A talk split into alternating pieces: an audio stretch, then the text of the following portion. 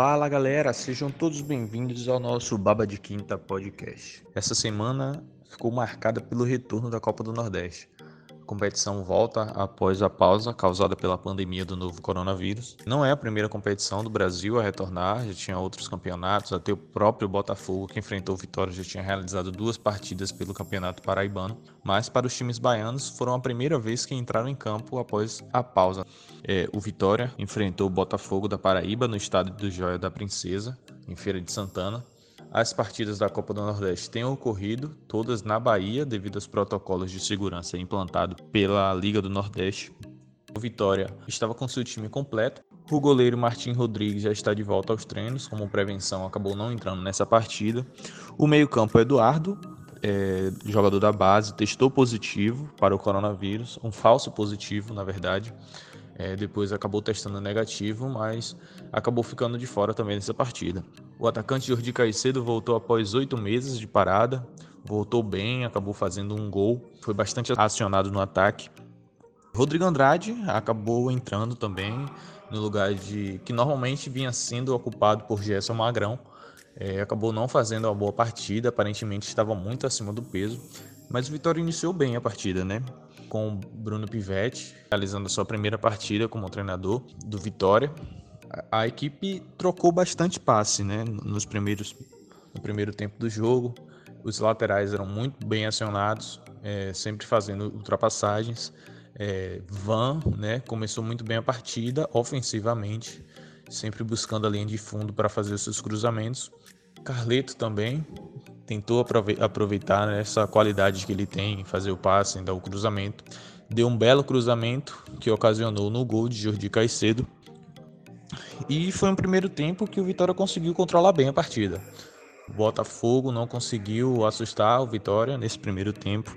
A única chance, na verdade, do Botafogo foi quando o zagueiro João Vitor acabou vacilando, tocou errado Aí o meio de campo do Botafogo, que é um excelente meio de campo, foi ele que causou as maiores chances a favor do Botafogo nesse primeiro tempo, que foi o meia Rodrigo Andrade. Ele acabou interceptando o passe, tocou pro atacante, o camisa 9 do Botafogo, e ele acabou perdendo, né? Acabou chutando, o Ronaldo fez uma bela defesa. Nessa única chance que o Botafogo teve no primeiro tempo.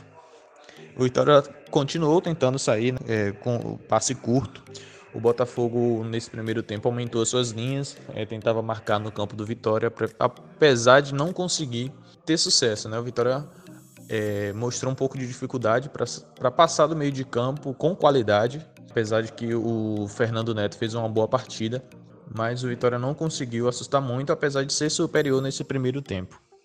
Alisson Farias estava mais ligado no jogo, conseguiu criar algumas chances, principalmente no primeiro tempo, né? Ele tentou duas bolas, é, dois chutes de fora da área.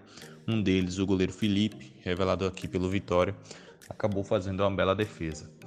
É, ele acabou sendo eleito né, como o melhor jogador né, pela transmissão da partida pela Live FC. Já Vico não estava tão ligado assim na partida, acabou não fazendo é, um bom jogo.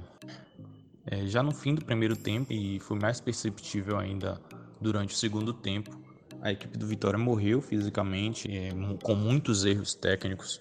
O Botafogo iniciou a pré-temporada depois do Vitória, mas tinha realizado duas partidas já após a, a parada, né?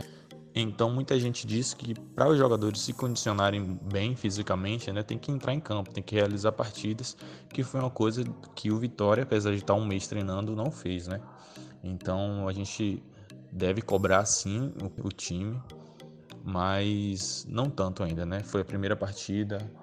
Bruno Pivetti, de já estar aí durante a passagem de Geninho, mas ele ainda está implantando, né? O, o seu modo de ver devido à limitação física do Vitória, não, acabou que não foi possível nessa partida. O Vitória sofreu muito fisicamente, principalmente no segundo tempo.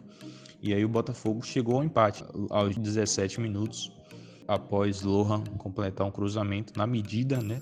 É, do Juninho, que cruzou muito bem. E depois daí a partida continuou muito fria, né? Sem emoção.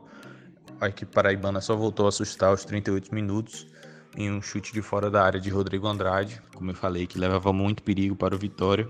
O time do Botafogo ainda ficou na bronca por causa de uma marcação de um impedimento, que o jogador Mário Sérgio saiu de cara, né, com o goleiro e o juiz anulou o lance. É, do outro lado, Vitória tentou né, na bola parada também com o Thiago Carleto, que vem sofrendo um pouco defensivamente, mas é muito importante né, nas, nessas bolas paradas e acabou é, não tendo sucesso como nas outras partidas. Então é isso, galera. É... Então, galera, espero que tenha gostado. Esse é o nosso Baba de Quinta podcast. Estaremos fazendo algumas análises assim para vocês após a partida. Logo mais deve estar disponível a análise do jogo do Bahia, feita por Jefferson. Até a próxima.